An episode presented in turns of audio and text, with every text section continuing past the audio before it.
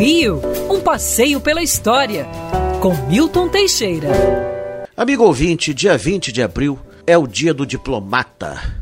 Por um motivo muito justo, foi num remoto 20 de abril de 1845 que nasceu José Maria da Silva Paranho Júnior, o futuro barão do Rio Branco. Ele era também filho de um diplomata, o Visconde do Rio Branco, o primeiro homem a assinar um tratado de desarmamento nas Américas e até com, com ideias reformadoras muito à frente de seu tempo. O Barão do Rio Branco entrou para a diplomacia seguindo os passos do pai, foi cônsul em Liverpool, ganhou o título de barão, mas a República o chamou para ser ministro das Relações Exteriores, quando era presidente da República Floriano Vieira Peixoto. E ele ficou literalmente 15 anos como ministro das Relações Exteriores. Resolveu casos espinhosos para o Brasil, como o caso do Acre, que ele conquistou para nós em 1904.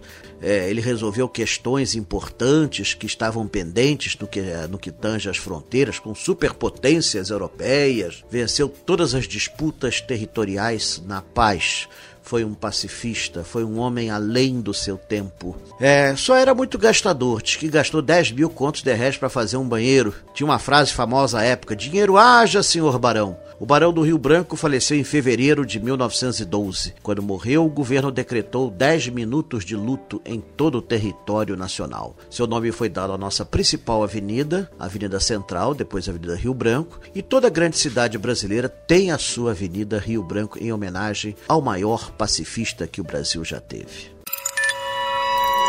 Quer ouvir essa coluna novamente? É só procurar nas plataformas de streaming de áudio. Conheça mais dos podcasts da Band News FM Rio.